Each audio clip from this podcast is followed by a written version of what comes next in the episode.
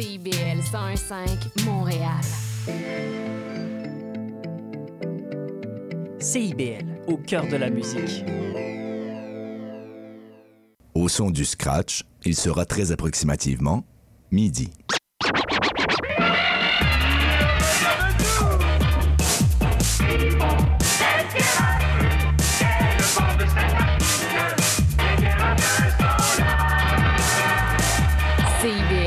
101.5 Montréal.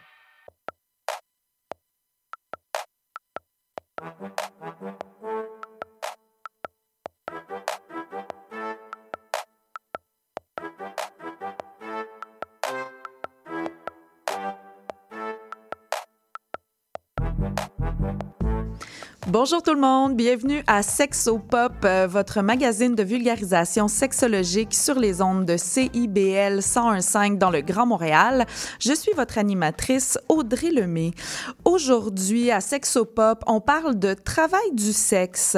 Il y en a qui l'appellent prostitution. On reviendra sur tous les débats euh, liés à, à cette, euh, ce métier ou cette exploitation comme certains le, le perçoivent. Le vocabulaire pour en parler, tout ça. Nous devions avoir comme invité Aisha Black euh, pour venir nous parler de son expérience à elle de, vécu de travailleuse du sexe.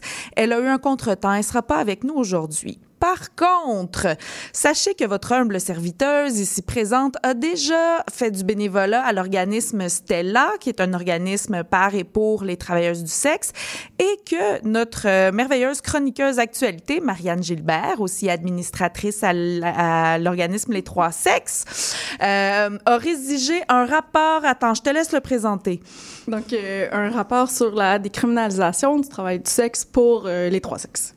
Voilà. Alors, n'ayez crainte, nous pourrons quand même aborder le sujet euh, avec, euh, je vais dire, un semblant de, de- d'expertise et puis euh, on vous donnera des ressources euh, pour celles et ceux qui veulent euh, aller en apprendre plus et qui voudraient en entendre parler euh, de la voix aussi des travailleurs, travailleuses du sexe parce que c'est ce que j'aime faire dans l'émission ici, de laisser les gens qui sont directement concernés par le sujet en parler par eux-mêmes. Même chose pour la chronique culturelle. C'est pas parce que Coralie n'est plus avec nous que je laisse tomber la, chronique. Alors, je vais vous parler aujourd'hui de quatre ouvrages qui abordent le travail du sexe, soit sous l'angle du témoignage ou du rapport de recherche ou d'études. Et on commence, comme d'habitude, en actualité avec euh, Marianne. Bon, moi, ce que j'ai cru comprendre, c'est que malgré qu'il y a certaines choses qui vont mieux au niveau de l'égalité entre euh, les femmes et les hommes, il y a quand même du travail à faire et il y a de l'information en rafale aussi, comme d'habitude. Alors, je te laisse y aller, ma chère. Merci. Donc, euh, il y a déjà quelques semaines, on avait parlé d'un rapport justement qui était sorti aussi là, sur les, les, ben, les ben, en fait, dans ce cas-là, c'était la stagnation entre l'égalité des, euh, des hommes et des femmes, là, qui était mondiale. Là, on s'intéresse vraiment euh, au Québec. Qu'est-ce qui se passe? Donc, on a l'Institut de la statistique du Québec là, qui publie des, des indicateurs euh, sur l'égalité entre euh, les femmes et les hommes. Oui. Puis, effectivement, comme tu le disais, là, il y a, oui, une amélioration, mais pas à tous les niveaux. Bon. Ah, pour faire changement. C'est ça. L'impression de me répéter tout le temps, tu sais. Mais en gros, là, de façon générale, en fait, ce qui ressort, c'est beaucoup au niveau de la représentation. Il y a euh, une amélioration au niveau des salaires. Au niveau de la représentation, qu'est-ce que tu veux dire? Ben, par exemple, là, en termes de, euh, de, de dans- en politique, par exemple, euh, donc je vous retrouve pas ma statistique devant les yeux. Euh, Mais on parlait du, du nombre de femmes. euh, c'est ça, donc il y a vraiment plus. Ah, parce que c'était plus à la fin. Donc, euh, en fait, là, on- en ce moment, à l'Assemblée nationale, il y a 46,4% de femmes. Puis, c'est la plus grosse. La plus grosse proportion, là, jamais enregistrée. Euh, il y aurait aussi une amélioration municipale, mais quand même un petit peu moins marquée. Donc, euh, on parlait surtout de ça, mais aussi, par exemple, là, euh, au niveau des hautes directions, que ce soit dans les ministères, des organismes gouvernementaux, euh, on est à 48, pers- 48 là, des personnes qui, euh, de, de haute direction qui sont des, des femmes. On s'approche de la parité, Exact. lentement mais sûrement. C'est ça, exact. Donc, c'est quand même, euh, quand même bien.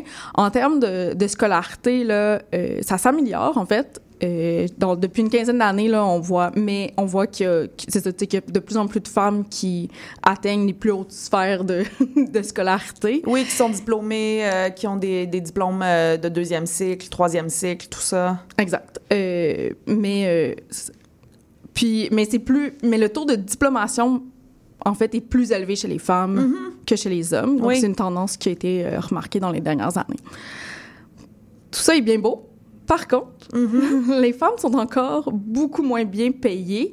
Puis, c'est pas juste, en fait, ce qui, ce qui ressort, en fait, de ces statistiques-là, c'est que c'est pas juste au niveau du taux, euh, du taux horaire, mais aussi du nombre d'heures qui est travaillé dans la semaine, ce qui a évidemment Oui. après ça une influence sur le, le salaire annuel. Bien sûr. Donc, on va parler, par exemple, là, de...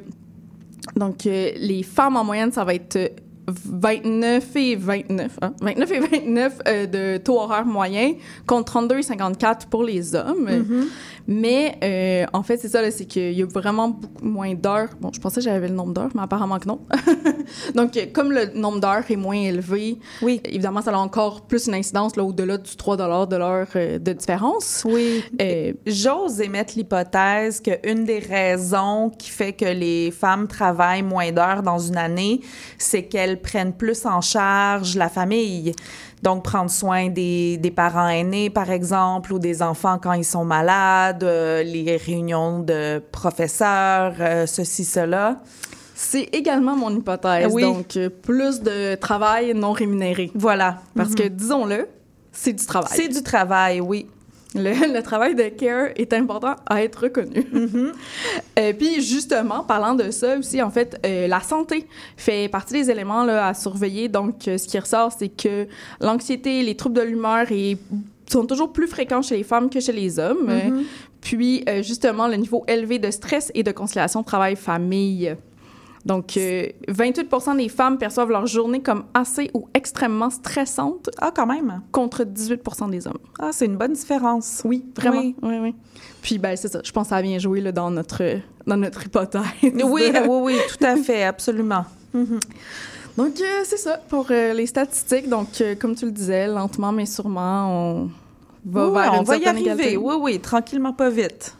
Je serais, je serais curieuse de savoir qu'est-ce que ça représente. Là. Tu sais, des fois, on voit des statistiques genre si ça continue, si ça continue au même rythme, nous allons atteindre l'égalité dans 200 ans. Ah Oui, c'est oui, c'est à peu près ça. Hein, les, euh, je pense les derniers chiffres qui étaient sortis. Fait que super. Euh, J'ai vraiment hâte de pas connaître ça de mon, de mon vécu. super. Euh, sinon, euh, là, un petit peu plus en rafale. Donc, cette semaine euh, commence. Bon, je- la semaine de la fierté, bon, ça dure 10, jours. là. Oui. donc, euh, ça commence jeudi jusqu'au dimanche suivant, donc du 3 au 13 août. Pour, pour les gens vraiment qui ont aucune idée de quoi on parle, quelle fierté, on est fiers de quoi? Merci euh, de me rappeler que je dois vulgariser dans cette émission de vulgarisation. Euh, donc, on parle ici euh, des fiertés LGBTQ+, des fiertés queer.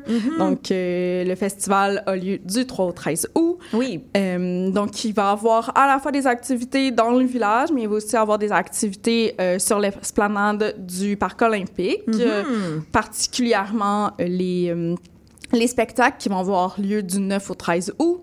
Sinon, on a le défilé qui va avoir lieu le 13 août en après-midi. Euh, Il y a une marche trans aussi euh, ce samedi à 14h30. Euh, Donc, euh, je pense que j'ai envie de dire que c'est particulièrement important en ce moment de soutenir nos consoeurs, confrères, euh, con... Je Euh, ne oui. serait pas le, le terme, euh, je m'excuse, de non-binaire, Le terme de- non-binaire. de fratrie. euh, oui, c'est ça exactement, euh, trans en ce moment. Puis, euh, sinon, on a les journées communautaires, euh, les 11 et 12 août, dans le village, sur Sainte-Catherine, où euh, c'est une belle occasion pour rencontrer tous les organismes communautaires qui œuvrent pour les droits des personnes LGBTQ+. Oui, tout à fait. Puis c'est, euh, c'est toujours une ambiance très, très festive, très ludique, très légère. euh, vraiment un peu bienvenue tout le monde. puis beaucoup d'échanges, de, de communication, démystification. C'est vraiment... ça fait longtemps que ça fait longtemps que ça existe à Montréal. On voit que c'est bien rodé, puis que les gens, euh, les gens ont envie là, de faire passer le message, puis de, d'être en contact. Oui, puis c'est le fun une fois de temps en temps d'être dans le, la joie et le, le bonheur. Oui, tout à fait. Euh, et puis là, la pire transition du monde. Qu'est-ce qui se passe à Hollywood? bah, Kevin Spacey, dont on se rappellera là, dans euh, House of Cards, Oui. entre autres, pas juste, mais entre autres, a été reconnu non coupable d'agression sexuelle euh, Oui. euh, dans- de son procès à Londres. Donc, euh, malgré le fait qu'il y a quand même quatre hommes qui l'accusaient, donc Oui. euh, apparemment les, les preuves n'étaient pas, étaient pas suffisantes. Mhm. Puis il y a d'autres, si je me trompe pas, il y a d'autres poursuites contre lui, donc euh, c'est quand même pas terminé. Oui. Mais euh, quand même, je pense que c'est quand même une mauvaise nouvelle. là. Oui, ben, moi je me souviendrai toujours, euh, j'avais accompagné euh, quelqu'un à, à la cour euh, pour entendre euh, le, pas la sentence, là, mais le, la décision là, de la juge par rapport à, une plainte en, en violence euh, à caractère sexuel.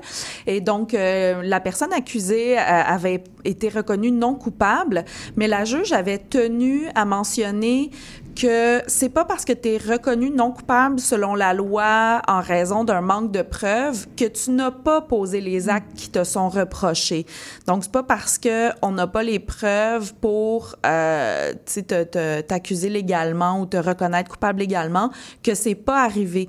Donc euh, moi je tiens à rappeler ça aussi aux gens quand il y a des verdicts de non culpabilité de tout prendre avec euh, un grain de sel parce que souvent les violences à caractère sexuel c'est pas fait devant tout le monde hein, pour euh, justement protéger l'agresseur.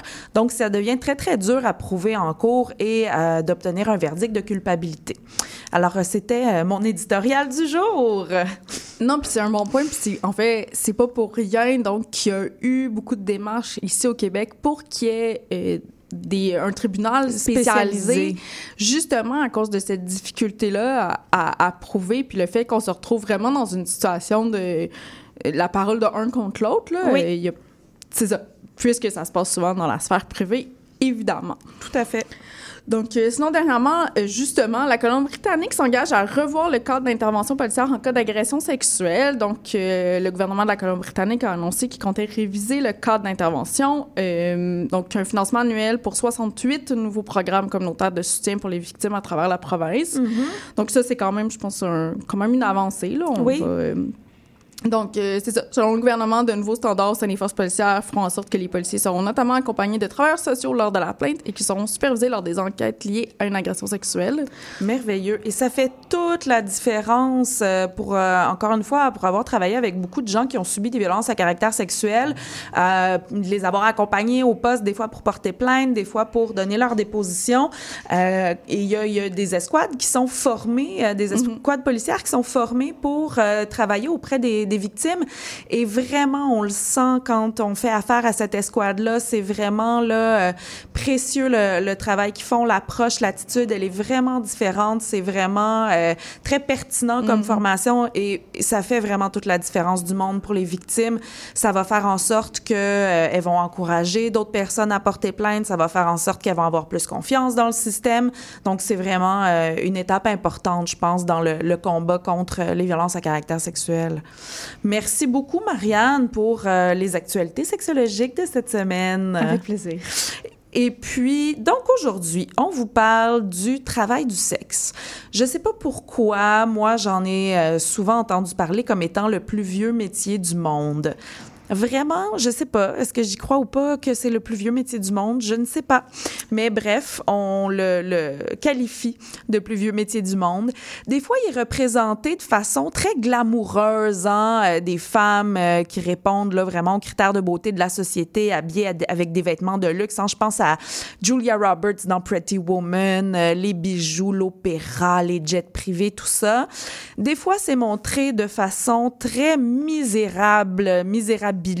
Euh, les travailleuses euh, dans la rue qui ont des problèmes de consommation de drogue, euh, qui ont un proxénète qui les tabasse, qui se font exploiter, tout ça, qui sont pauvres, sales, malades, mon Dieu. Donc, c'est très, très dichotomique en la façon dont c'est présenté et je présume que comme beaucoup d'autres choses dans la vie, la réalité est beaucoup plus nuancée que ça. C'est souvent aussi, hein, l'image qu'on en a, elle est très associée à l'exploitation.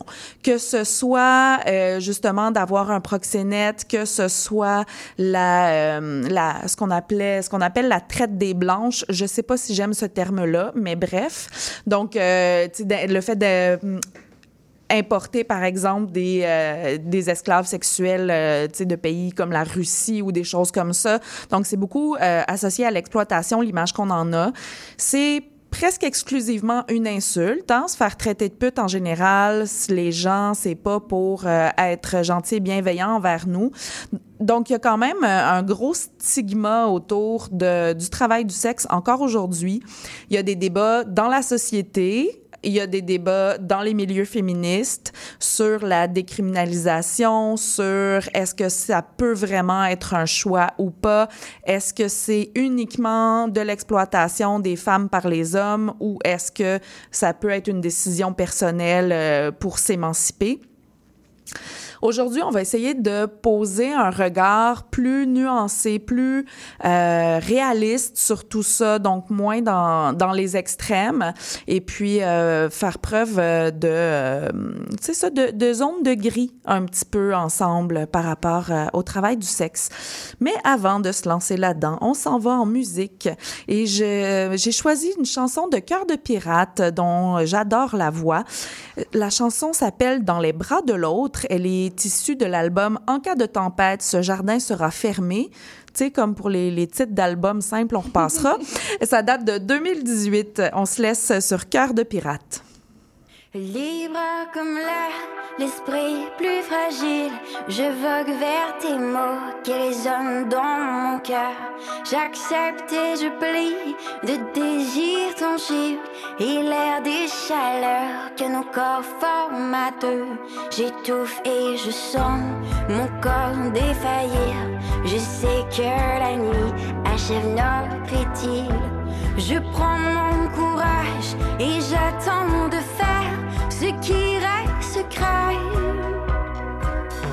Et demain on replongera dans les bras de l'autre. On se dit que l'autre fois c'était pour de bon. Mais j'attendrai ton appel pour m'enfuir encore. C'était tout ce que tu voulais. Des années d'attente, mais est-ce qu'on s'aimera toujours si l'autre disparaît? Est-ce qu'on s'aimera toujours si l'autre disparaît?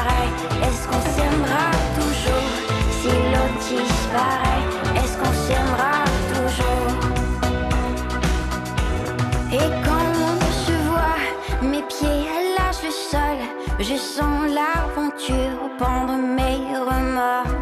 Et laisse-toi porter par cette affaire folle. Je sais qu'on ne pense plus à les retrouver. Et j'étouffe, je sens mon corps défaillir. Je sais que la nuit achève notre idylle. Je prends mon courage et j'attends de faire ce qui reste secret. Et demain on replongera dans les bras de l'autre. On se dit que l'autre fois c'était pour de bon.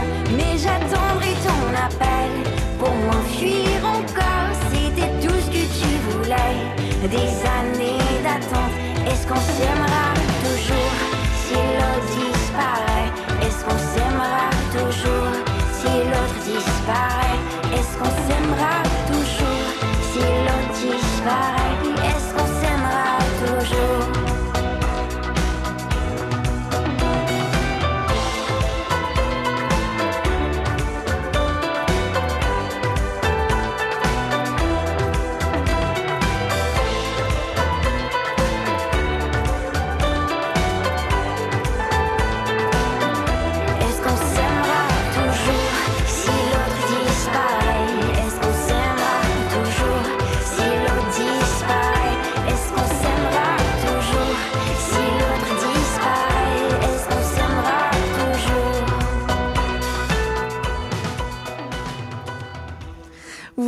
Toujours à Sexo-Pop sur les ondes de CIBL 101.5 dans le Grand Montréal et c'était la voix de Cœur de Pirate.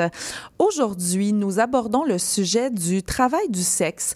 Notre invité du jour euh, a eu un empêchement, elle ne peut pas être avec nous. On la salue, on espère que tout va bien. Aïcha Black. Euh, mais entre-temps, euh, ma collègue Marianne et moi, on va quand même tenter de démystifier le sujet avec vous, puisque toutes les deux, on a des expériences professionnelles liées là, au avec euh, des travailleuses du sexe.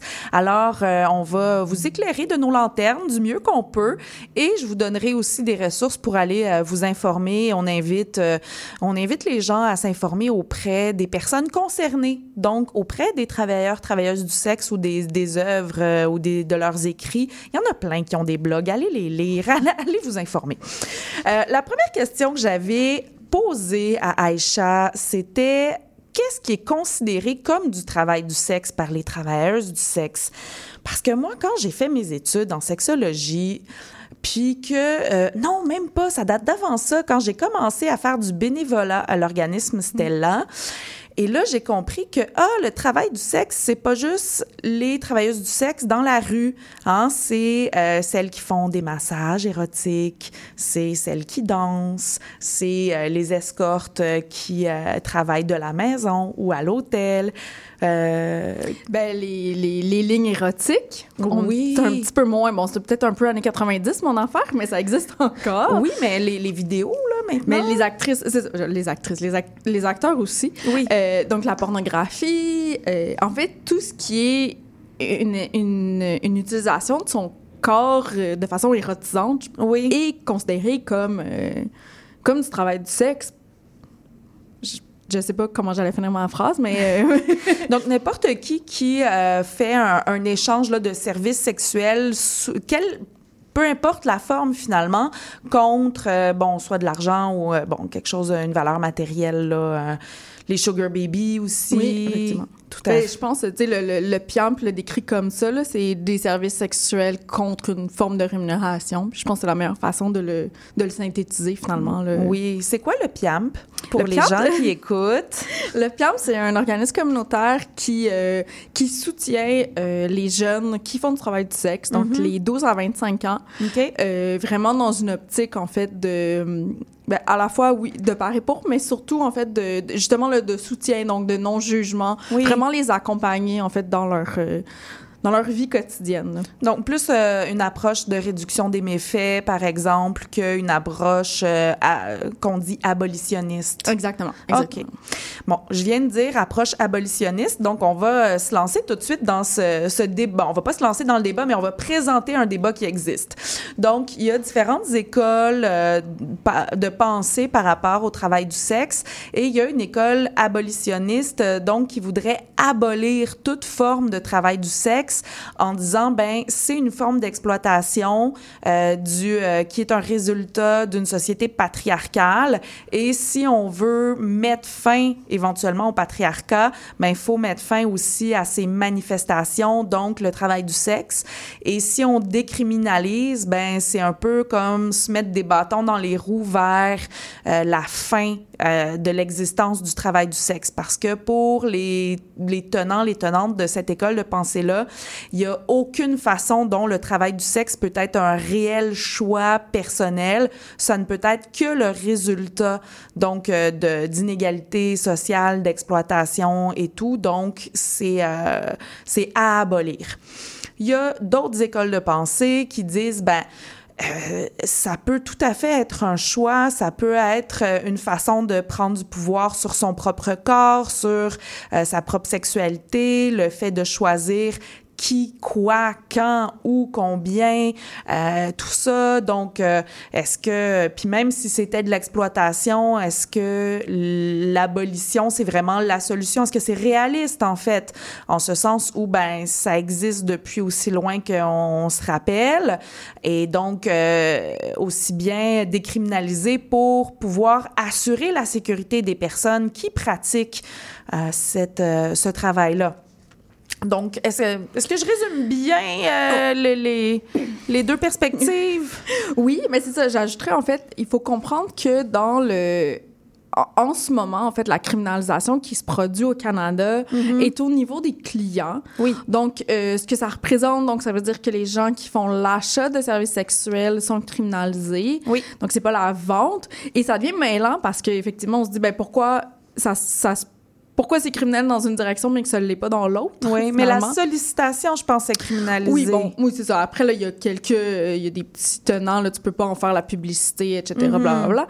Mais ce que ça produit, en fait, c'est un, un environnement euh, dangereux parce que, euh, par exemple, parlons particulièrement de celles qui euh, sont dans la rue, Oui. euh, où elles doivent prendre des décisions hyper rapidement, Oui. euh, de dire oui, oui, je vais embarquer dans cette voiture-là sans avoir eu le temps, en fait, de poser des questions, de, de regarder qu'est-ce qu'il y a dans la voiture, par Oui, exemple. Tout à fait. Donc, puis, en fait, ça les met dans des positions où c'est extrêmement vulnérabilisant et dangereux de même aller vers la police, par exemple, pour euh, dénoncer un crime qu'elle aurait pu être victime de, oui. parce qu'elle se retrouve dans une situation où c'est vrai que c'est un peu un genre de zone grise, en fait, euh, pour, euh, pour elle. Puis, c'est ça. Quand on parle de décriminalisation, en fait, c'est aussi, et là, j'ajouterai à ta définition, c'est aussi de juste reconnaître que c'est un travail. Oui. C'est quelque chose qu'on fait contre de l'argent Oui.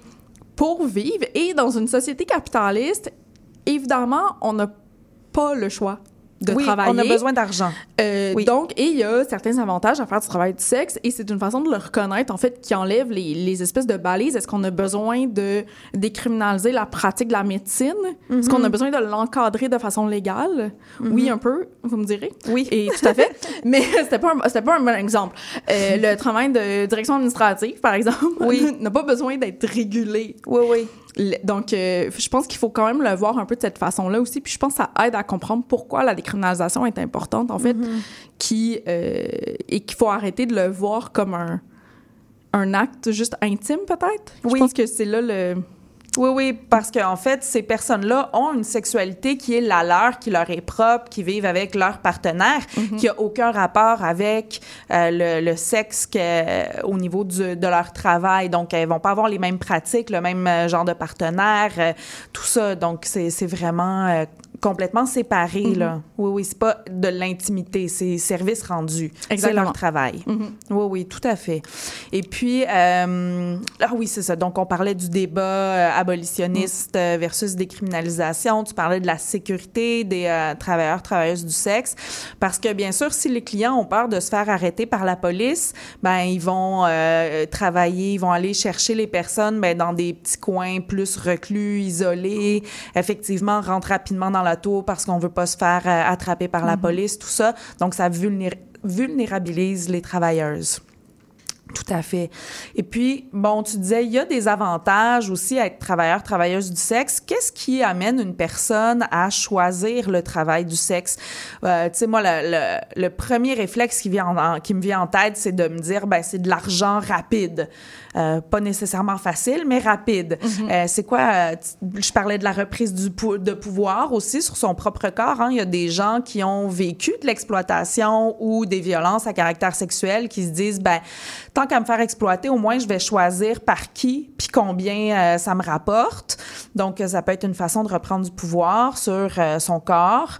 Quoi d'autre? Qu'est-ce qui peut amener des gens juste à, à choisir le travail du sexe? Euh, ça ben, tu parlais de faire de l'argent rapidement, mais c'est ça. Puis donc, euh, par exemple, de faire son propre horaire un peu, là, de Oui. pouvoir décider. Bon, il y a- évidemment, il y a certains moments qui vont être plus, propices, faciles. Ouais, ouais. plus propices, ouais, c'est un, meilleur mot euh, que, que d'autres. Mais tu sais, ça va vraiment faire partie, c'est ça, d'être ou, ou d'avoir une espèce de de sentiment d'autonomie, d'indépendance, en fait, parce que euh, il y a des gens qui réussissent à le faire de façon indépendante, qui n'auront pas besoin là, de d'aide, donc d'être son propre d'être son propre boss Oui. en fait partie également. Donc, c'est- toutes des choses, en fait, qui, je pense, qui, qui aident, en fait, à... qui deviennent des avantages, en fait. Là. Puis, mais je pense que le principal avantage, c'est quand même de des- quand même des bons montants d'argent rapidement. là. Oui, oui. Puis, euh, mais j'aimais aussi ce que tu amenais par rapport à la flexibilité de l'horaire, effectivement.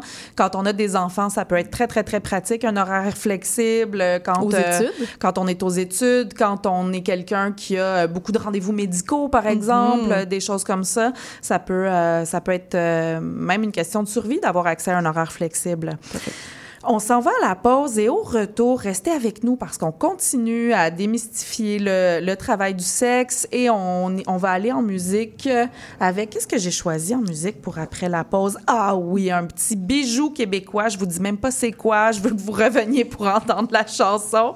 Et puis, euh, je vais vous faire euh, la chronique culturelle à CIBL. La fin du rap. Une émission 100% hip-hop d'ici et d'ailleurs qui ne vous laissera jamais sur votre appétit. On vient juste reprendre ce qui est à nous. on a le flow, on a le flair. Tout est Gucci, comme le flair. Ice, ice, en enfer. Laisse faire, légendaire. Rassasiez vos oreilles à chaque semaine avec Aldo, Arnaud, JL, Marie-Lee et Veda, les lundis de 19h à 21h à CIBL. Atención mi gente, este party está totalmente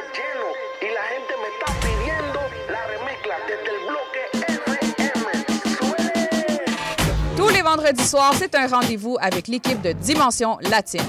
Dès 18h, le top 5, les nouveautés de la semaine et nos entrevues avec des artistes internationaux. Mais surtout, à partir de 19h, Montréal Palmundo, le nouveau segment qui vous donne un survol sur la scène locale et les nouveaux artistes de la relève de Montréal. Es una cita con dimension latina. CIBL 105 Montréal.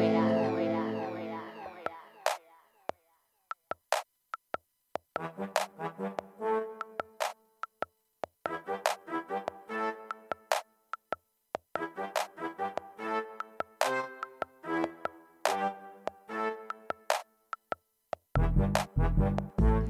Vous êtes toujours à Sexopop, votre magazine de vulgarisation sexologique sur les ondes de CIBL dans le 101.5, dans le 101.5, au 101.5 dans le Grand Montréal.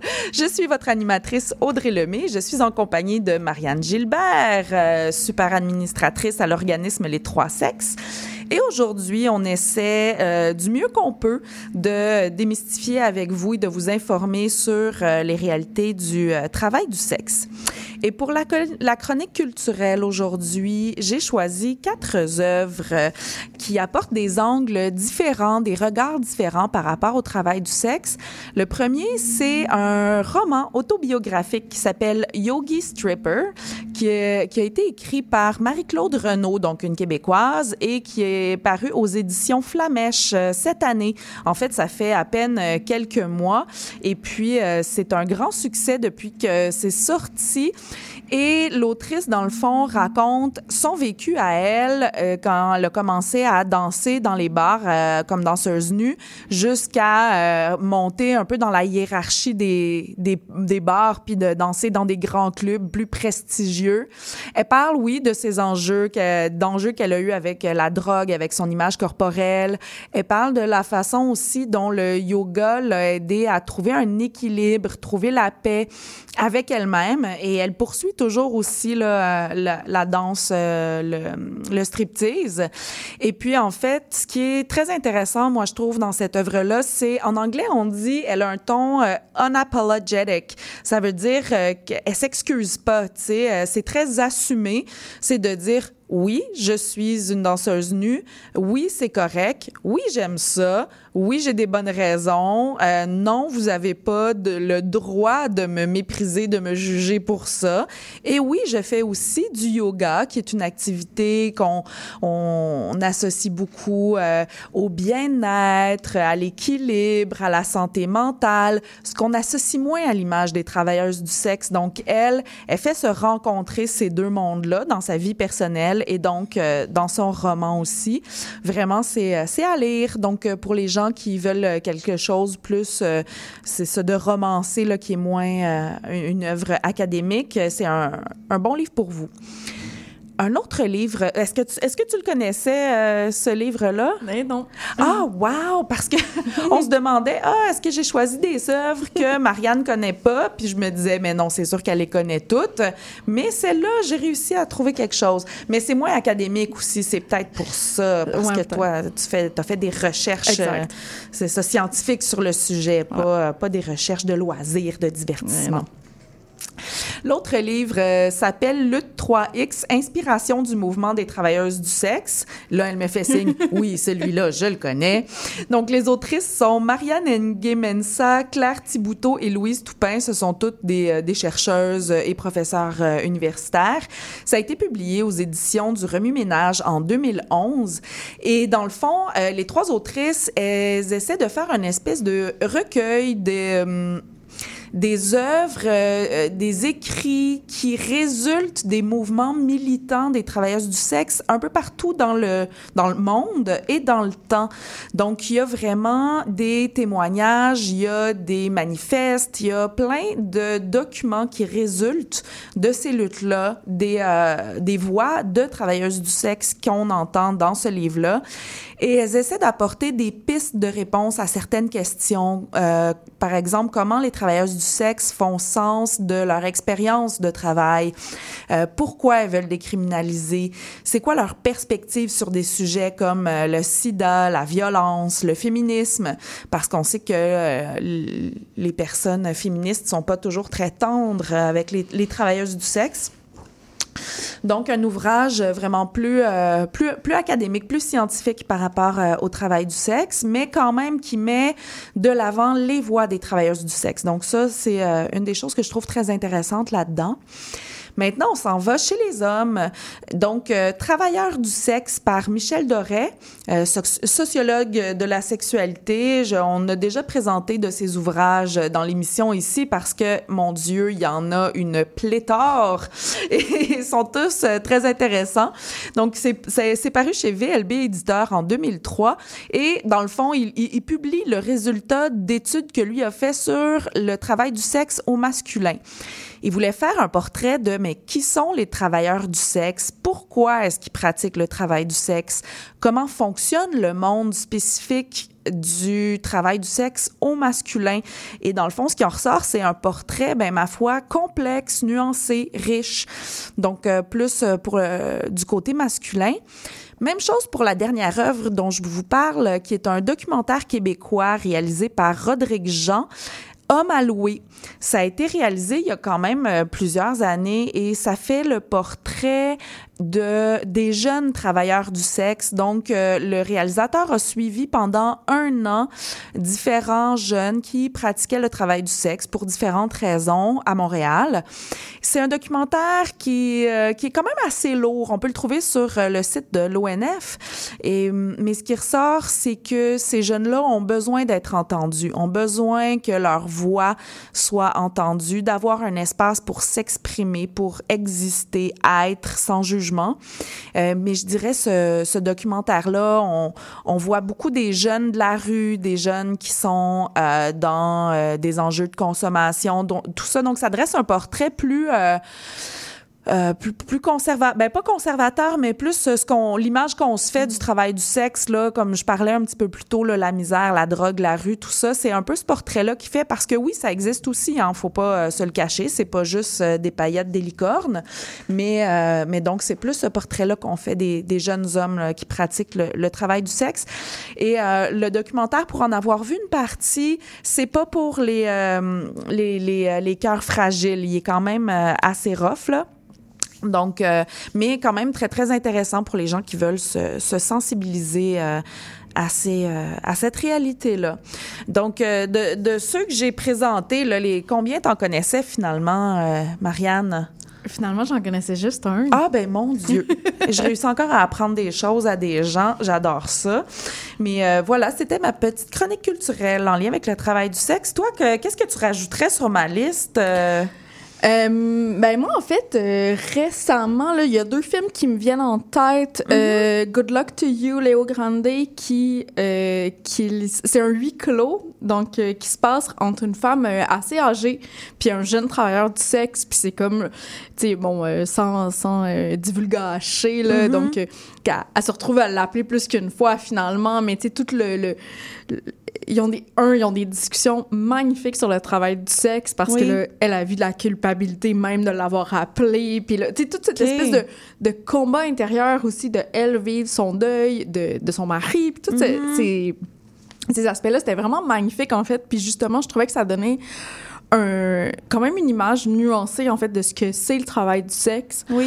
euh, parce que c'était on était ni dans la misère mais on était ni dans le- justement comme tu dis ni dans le glamour c'est juste voici ce que c'est euh, aller dans la chambre d'hôtel de quelqu'un Oui. voici ce que ça peut être c'est pas obligé d'être hyper sexuel non plus parce que je pense qu'on a cette image là mais Oui. euh, quand, quand on se met à parler à des gens qui, qui sont dans l'industrie du sexe souvent ce qui ressort c'est Mais souvent, mes clients ont juste envie de parler. Oui. Comme il y a pas nécessairement, évidemment, il y en a qui vont aussi pour le sexe, mais que c'est pas juste ça. Mm-hmm. faut- C'est ça. Je pense que la nuance va au-delà du glamour versus misérable, mais aussi que- quels sont les services qui sont offerts. Oui.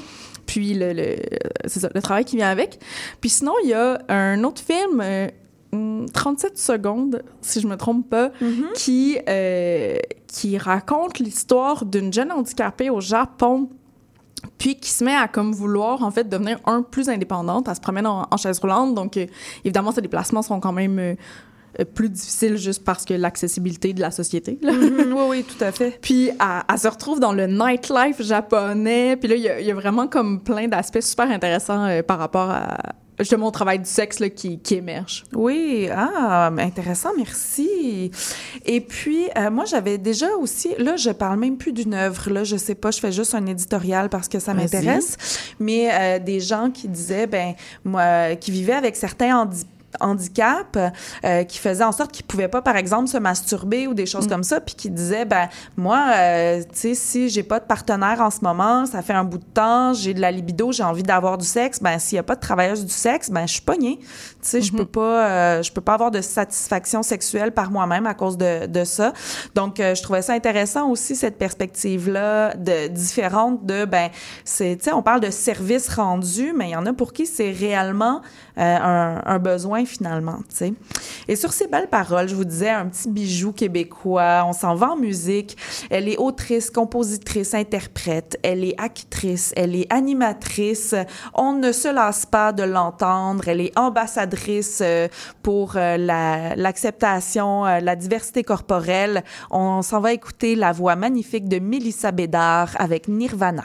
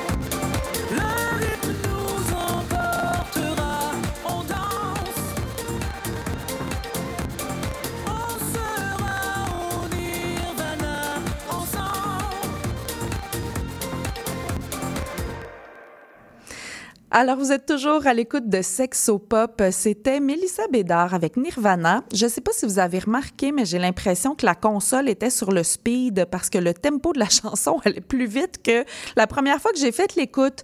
Mais j'espère que ça vous a aidé avec, euh, je sais pas, peut-être votre petit cardio du midi avant de retourner au travail.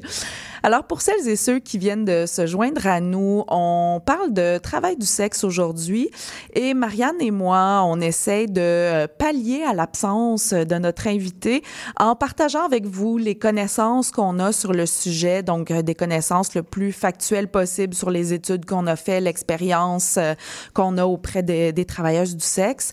Et puis, Marianne m'a fait remarquer, ah, ça serait bien de parler du fait de pourquoi les travailleuses du sexe demandent à ce que leur travail soit décriminalisé et non pas légalisé. Et rapidement, dans le fond, si on légalisait le travail du sexe, c'est que on devrait mettre un cadre légal autour du travail du sexe. Cadre légal dans lequel on pourrait mettre ce qu'on veut. Par exemple, imposer aux travailleuses du sexe euh, un médecin euh, ou euh, des, des, des visites ou des je sais pas trop quoi. Euh, Vas-y, Le- t'as l'air de, de, de savoir, toi, comment le dire. Moi, Souvent- je le sais dans ma tête, mais j'ai de la misère à l'exprimer. Je, je comprends ça, ça m'arrive souvent. Euh, souvent, il va y avoir des questions de dépistage obligatoire à une certaine Fréquence. à une certaine fréquence. Justement, là, oui, c'est ça, des visites chez le médecin obligatoires. Euh, quoi d'autre? Il y avait d'autres choses qui me venaient en tête. Mais en fait, tu sais, cette idée, justement, de créer un... ah, le port du condom, par Mhm. exemple, ce genre de choses-là. Toutes des choses qui sont pas mauvaises en soi, mais en fait, de créer cette obligation-là euh, devient un peu un... Ben, pourquoi, pourquoi nous, là? Pourquoi se faire... euh, se, se- se faire cibler, en fait, comme ça, euh, considérant, en fait, ben, ça, la plupart des professions n'ont pas ce genre de cadre légal euh, autour. Mhm. Puis après ça, c'est que ça devient quand même avec une certaine surveillance. C'est une forme de surveillance de ton travail Mhm. euh, sur quelque chose qui pourrait être considéré comme, oui, des bonnes pratiques, mais euh, même si, par exemple, moi, en tant que sexologue, oui, j'ai un ordre professionnel qui... euh, qui, qui- qui s'assure que le travail que je fais est conforme Mhm. à la profession.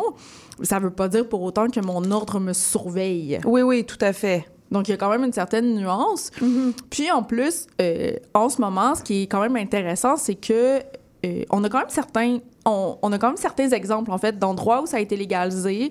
On a malheureusement un seul endroit où ça a été décriminalisé, dont on peut euh, tirer quand même euh, l'expérience, mais ça commence déjà à faire un petit moment. Donc, en Nouvelle-Zélande, c'est Oui. décriminalisé depuis une dizaine d'années, si je me trompe pas. Donc, on est quand même capable de sortir, en fait, vraiment les bons côtés, les bons côtés de la chose, en fait, là, de, Oui. de, de voir, en fait, que ça n'a pas eu, par exemple, de... Ça n'a pas eu d'impact, par exemple, sur la profilération là, soudaine de- travail du sexe, là, euh, Oui, oui, oui, tout à fait. qui était euh, apparemment une crainte. Là. OK. Euh, puis sinon, tu dans les, dans les endroits où c'est légalisé, c'est souvent dans les endroits très restreints. Donc, euh, pensons au quartier Red Light à Amsterdam. Oui. Euh, Il y a la même chose euh, en Belgique, en Allemagne aussi, si je me trompe pas, à Las Vegas, Mhm. si je me trompe pas. Je sais pas. Ouais, je sais pas. Il y a comme un endroit, là, comme un county aux États-Unis où c'est légal. OK.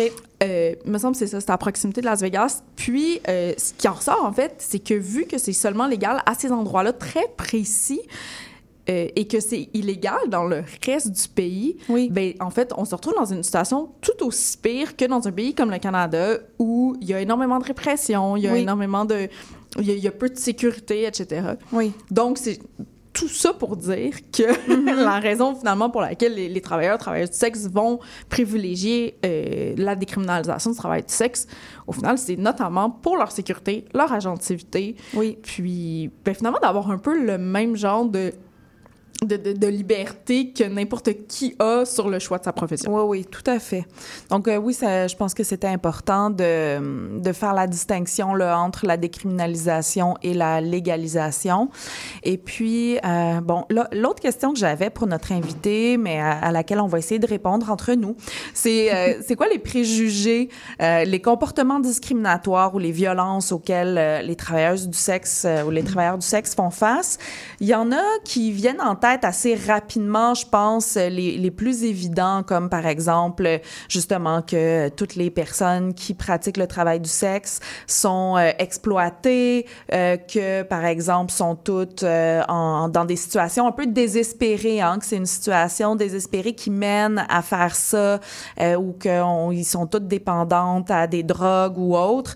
Bon, donc, dans les préjugés plus gros, là, mais dans les comportements euh, ou les, les violences, et moi, je pense... euh, j'ai entendu beaucoup de travailleuses du sexe témoigner de, par exemple, euh, aller... Euh, qu'il y a des, par exemple, des plaintes à la DPJ parce qu'elle travaille de nuit. Alors que si elle était docteur à l'urgence et qu'elle travaillait de nuit, ben il y a personne qui penserait porter plainte à la DPJ, par exemple. Donc ça peut être euh, des, euh, disons des violences, on va dire systémiques comme ça. Le fait aussi de pas toujours se sentir en sécurité, de dévoiler le travail qu'on fait euh, euh, soit à des médecins, à des professionnels ou à la police. Que, toi, qu'est-ce que tu ajouterais là-dessus? Ouais, ben je pense que tu sais dans le même un peu global, on en a parlé un peu, mais tout ce qui est au niveau de la représentation, je pense euh, justement joue en fait sur cette image négative là qu'on a euh, du travail du sexe de façon générale, le Mhm. fait que dans la majorité des œuvres de fiction, euh, ça va être représenté de façon très misérable, comme dernier recours, toujours. D'avoir ce genre de discours-là, en fait, euh, aide pas à cette espèce de, de, de- de discrimination globale, Oui. j'ai envie de dire. Tout à fait. Alors qu'en fait, euh, s'il y avait moins de préjugés, euh, moi, je, je repense à quelqu'une qui m'avait dit que euh, une fois qu'elle était en confiance avec son médecin, elle était danseuse, la personne danseuse nue, et une fois qu'elle était en confiance avec son médecin, elle a pu lui parler de ses problèmes d'articulation, tu sais, de ses membres, et que son médecin a pu l'aider à trouver des mouvements de danse pour l'aider avec ses problèmes articulatoires. Donc, c'est important de pouvoir en parler parce que, euh, admettons, même si on admettait le fait que, oh mon Dieu, c'est épouvantable et c'est de l'exploitation, ça va pas arrêter demain matin. Il y a des gens qui pratiquent le travail du sexe et leur qualité de vie est importante parce que c'est des humains qui valent autant que tout le monde. Et donc, euh, c'est important qu'ils puissent avoir accès à des soins appropriés.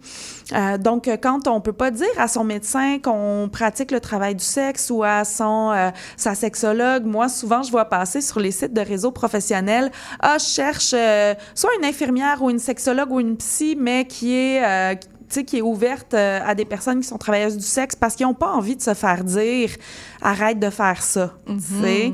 Euh, donc, je présume qu'il y en a beaucoup d'entre elles qui doivent se faire dire ça puisque elles le prévoient d'avance dans leur demande de dire ben, je veux pouvoir parler de cette réalité-là. Oui, puis à ça, j'ajouterais que euh, il faut pas oublier non plus que on est tout le monde. Parce que je pense que c'était bien de le nommer, là, ce sont des êtres humains. Euh, mais ce que je veux dire, c'est euh, tout le monde est plus que sa profession, que son métier. Euh, et chaque, chaque métier vient avec son lot de, de problèmes. Oui. Mais euh, ce ne sont, c'est- notre métier n'est pas nécessairement au centre de tous nos problèmes. Tout à fait. Donc euh, là, je prenons par l'exemple d'une personne en thérapie. Tu sais, je veux dire, c'est pas si la personne divulgue faire du travail du sexe, il faut pas non plus que le travail de la, de la ou du thérapeute devienne centré que sur ça. Tu sais, puis je pense Oui. que ça aussi c'est une forme de discrimination en fait de penser que euh, parce que c'est du travail du sexe et non pas euh, du travail euh, au gouvernement, Oui. que euh, que c'est au centre de tous tes problèmes, Oui, puis que tout à si fait. seulement tu pouvais arrêter de faire ça, tout se mettra en place. Oui, Non. tout à fait. C'est ça. Tu vas consulter parce que tu fais de l'anxiété, par exemple, ça n'a peut-être aucun rapport avec ton Exact. travail. Euh, alors, euh, tu n'as pas envie que toute l'attention soit concentrée là-dessus. Donc, euh, oui, j'allais, je voulais lui demander aussi, tu sais, c'est quoi les les réactions des professionnels de la santé euh, face euh, à leurs patients, aux clients qui font du travail du sexe, je pense que on a une bonne réponse dans les demandes que ces personnes-là font, justement.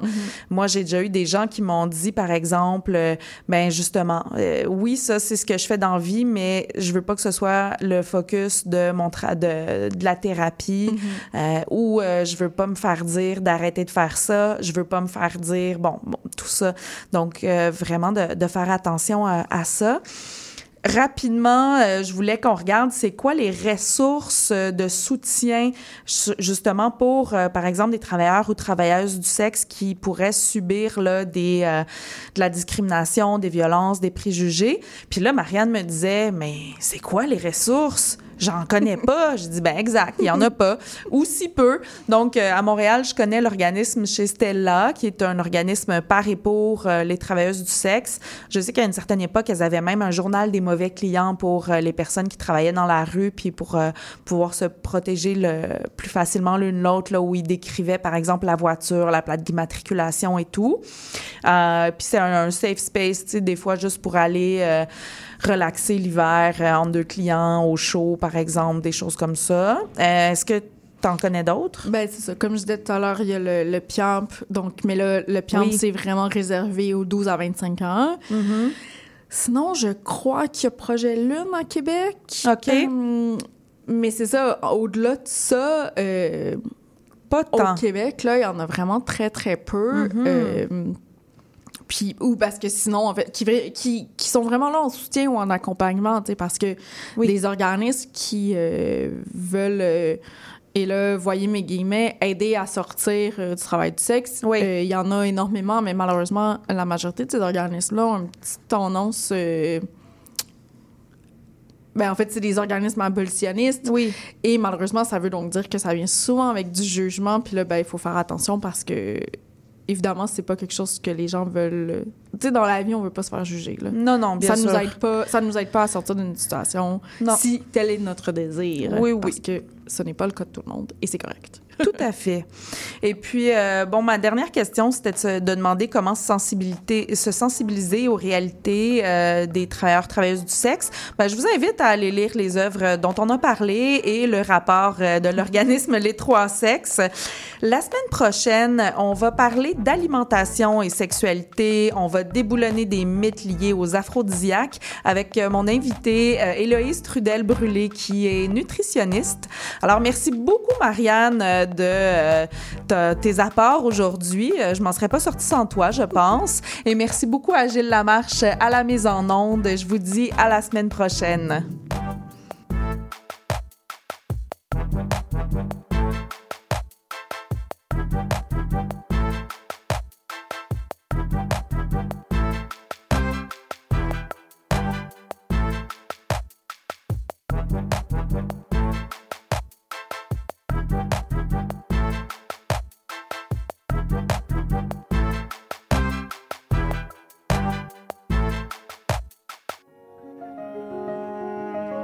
Le 16 août à 19h30, l'Orchestre symphonique de Montréal vient au Parc olympique sur l'Esplanade pour son annuel spectacle gratuit en plein air. Raphaël Payare et l'OSM vous feront voyager dans les villes européennes et découvrir un univers fantastique sur des airs flamboyants et colorés. C'est une expérience à ne pas manquer. Pour plus d'informations, rendez-vous au parcolympique.ca.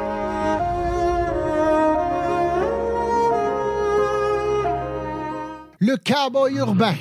à cheval de ma corde. Tous les jeudis de guitare, 16 à 18 heures. Les heures de pointe, tu trouves ça normal? Mon nom est Jason Dupuis. Je suis un obsédé de musique country. On orange toute la semaine. Je vous propose des entrevues, des performances et des grands classiques. La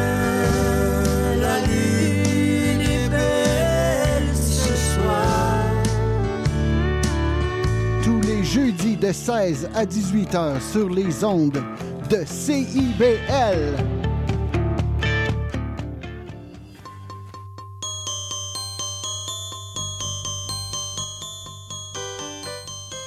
Saviez-vous qu'à chaque lundi matin à 10h, c'est l'émission Fierté de bâtir sur les ondes de CIBL, l'émission où on donne la parole aux travailleuses et aux travailleurs de l'industrie de la construction. Venez entendre les gens qui bâtissent de leurs mains la société de demain.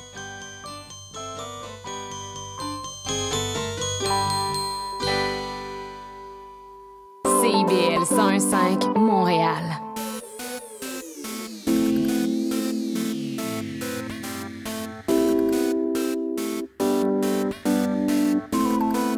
CIBL 1015 Montréal.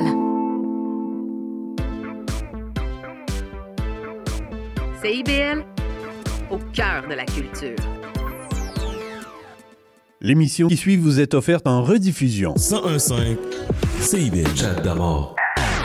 1, 2, 1, 2, mes chers amis, bienvenue à une nouvelle édition de Chat d'amour